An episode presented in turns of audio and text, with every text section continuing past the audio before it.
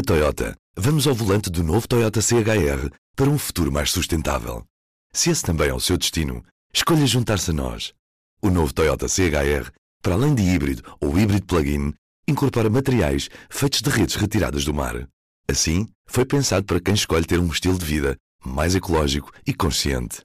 Cada escolha conta e escolher o novo Toyota CHR é ir mais além pelo planeta azul. Saiba mais em toyota.pt. Viva! Bom dia! Com a chegada ao fim da lei que impõe a utilização de máscara na via pública, dá-se mais um passo no plano de desconfinamento da sociedade depois dos tempos mais difíceis. Até agora, a máscara era obrigatória na rua, com algumas exceções, nomeadamente os casos em que se pratica algum tipo de atividade incompatível, como correr, por exemplo, ou então tendo um atestado médico, ou quando era possível manter uma distância social com terceiros. E agora? Com o outono à porta, é agora tempo para deixar cair as máscaras? Essa é a pergunta de partida para este P24. É quarta-feira, 8 de setembro. Eu sou o Ruben Martins e hoje ouvimos certos de entrevistas realizadas pela jornalista Sofia Neves para a notícia que escreve nesta quarta-feira na edição do Público. Sofia, quem é que vamos ouvir mesmo? Uh, olha, eu tenho três entrevistas. Tenho uma ao presidente da Associação de Médicos de Saúde Pública, que está a substituir o Ricardo Mexia, não é ele, que o Ricardo Mexia está, está em campanha eleitoral. E tenho o Tiago Correia e tenho o António Silva Graça, que é infecciologista. E o, o objetivo era perceber se acham que muita coisa vai mudar com esta alteração. O que, por exemplo, o Tiago diz que. Esta medida tinha que acontecer para fazer corresponder a lei aos comportamentos. Começamos por ouvir o professor de Saúde Internacional e investigador do Instituto de Higiene e Medicina Tropical da Universidade Nova de Lisboa, Tiago Correia. Tivemos isto em dois outros momentos, mas um, um, um, marcado foi logo no início da pandemia, quando as pessoas vão para casa antes do próprio confinamento ter sido decretado o primeiro, uhum. lembra-se? Certo, certo, certo, sim, sim, sim. Uh, e, portanto, em políticas de saúde, às vezes os comportamentos são mais rápidos do que decisão política. E agora, uh, ao contrário, as pessoas têm vindo a relaxar os comportamentos não obstante uma imposição legal. E, portanto, o que não pode acontecer, a meu ver, é durante muito tempo haver uma desconformidade entre lei e comportamentos. Uhum. E neste caso, uma lei de proibição, de restrição, estar a ser desrespeitada todos os dias e desconsiderada todos os dias. Isso retira força à lei, isso retira força aos decisores políticos, sobretudo se houver um momento em que isto venha a, a ser necessário novamente. O comportamento das pessoas, de uma forma muito sistemática, muito consistente, tem vindo a, a mostrar essa tendência ao longo dos meses. Ou seja, à medida que as pessoas se foram habituando ao vírus, à medida também, sobretudo, que a vacinação foi avançando, com consequência numa redução dos óbitos e dos internamentos, certo. as pessoas vão aligerando as medidas. E isto, eh, elas mesmas, portanto, as pessoas elas mesmas vão aligerando as medidas. E isto é algo normal, ou seja, significa que há uma percepção de risco mais baixa. Claro. Da mesma forma, se quiser, se de repente houvesse agora um aumento de casos, um aumento de internamentos, um aumento de óbitos, assim de forma inesperada, pode ter a certeza de que as pessoas voltariam elas mesmas, se calhar sem precisar de uma lei, também a adotar comportamentos mais preventivos. Mas o facto de estar, uh, se constatar que as pessoas vão desligando os seus comportamentos individuais progressivamente, demonstra que as pessoas têm confiança, a meu ver, têm confiança na vacina, ponto um, nas vacinas, portanto, baixam a percepção de risco e, portanto, consideram que estão mais protegidas do que antes.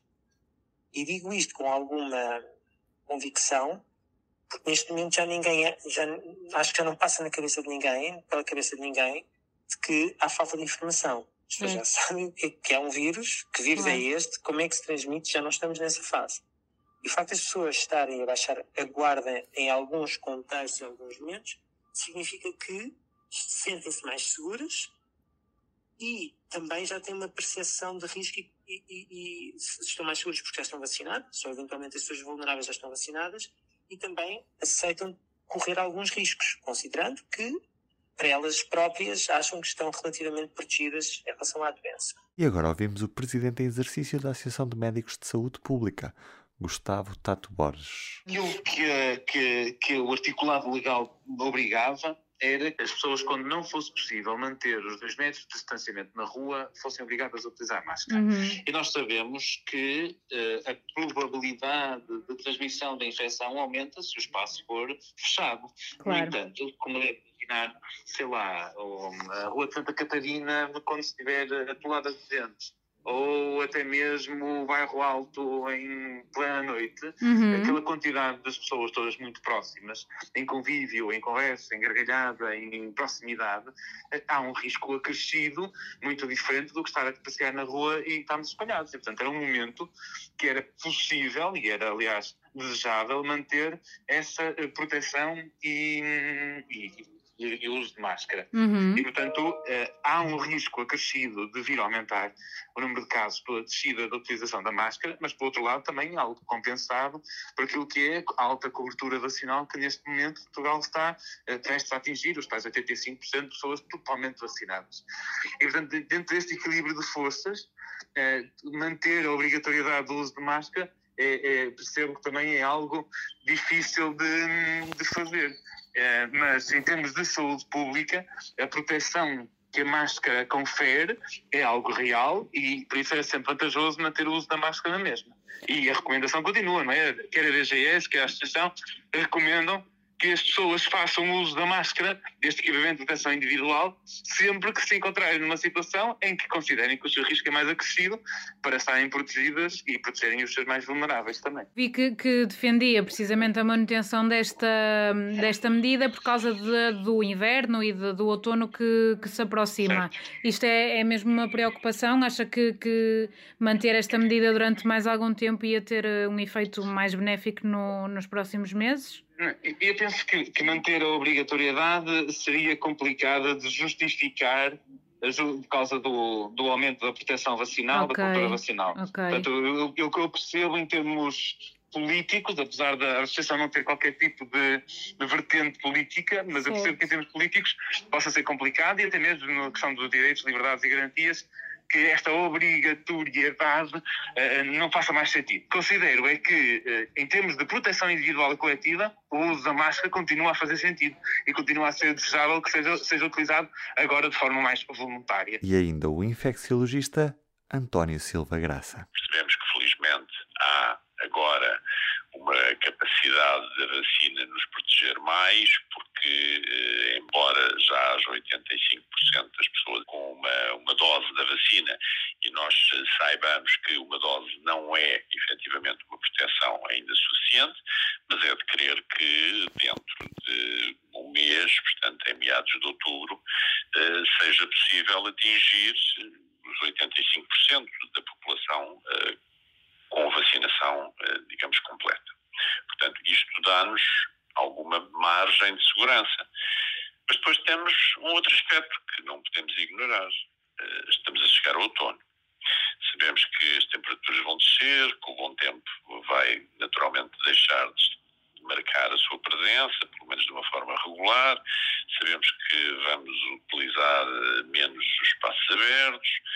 Isto significa também que vai aumentar a probabilidade eh, de circularem outros vírus respiratórios para além do SARS-CoV-2, portanto, vírus da gripe, outros eh, coronavírus, e que naturalmente eh, todos estes vírus vão circular e podem ser novamente transmitidos. Ora, isto para concluir na seguinte questão, eu diria que não é provavelmente a melhor altura de deixar cair a máscara, entre comas, não é? Quando ela nos, só, nos pode ser particularmente útil. Eh, o- o- vamos lá, nós tivemos a percepção clara de que a máscara, relativamente aos vírus respiratórios que circulam, pode ser um instrumento de proteção com algum significado. E parece-me que devemos tirar esse ensinamento do que vivemos no último ano e meio okay. e provavelmente eh, passarmos até a utilizá-la não apenas quando queremos, queremos proteger o que é natural, eh, algumas pessoas mais frágeis ou quando estamos a contactar, portanto, pessoas que supostamente eh, podem estar eh, infectadas por outros vírus, porque têm sintomas respiratórios, ou até porque nós estamos já com alguns sintomas respiratórios e também devemos proteger os outros. Portanto, não defendo que se deixe cair a máscara neste momento. No que toca aos destaques da edição impressa desta quarta-feira, Bolsonaro ataca a democracia, só Deus me tira de lá, diz o presidente brasileiro nas manifestações deste 7 de setembro. Para saber mais sobre o assunto, recomendo o P24 de ontem, em que abordámos este tema. Já a União Europeia vai apoiar as cidades que queiram ser neutras em carbono, vai saber mais nesta edição de quarta-feira. E os números da vacinação. 4 em cada 5 adolescentes já foram vacinados contra a Covid-19. Eu sou o Ruben Martins e estou-lhe a dar 10% de desconto numa assinatura do público. Vá a público.pt e use o código POD10. Tenha a sua assinatura online com 10% de desconto. Tenha um bom dia. O público fica no ouvido. Na Toyota, vamos ao volante do novo Toyota CHR para um futuro mais sustentável. Se esse também é o seu destino, escolha juntar-se a nós. O novo Toyota CHR, para além de híbrido ou híbrido plug-in, incorpora materiais feitos de redes retiradas do mar. Assim, foi pensado para quem escolhe ter um estilo de vida mais ecológico e consciente. Cada escolha conta e escolher o novo Toyota CHR é ir mais além pelo planeta azul. Saiba mais em toyota.pt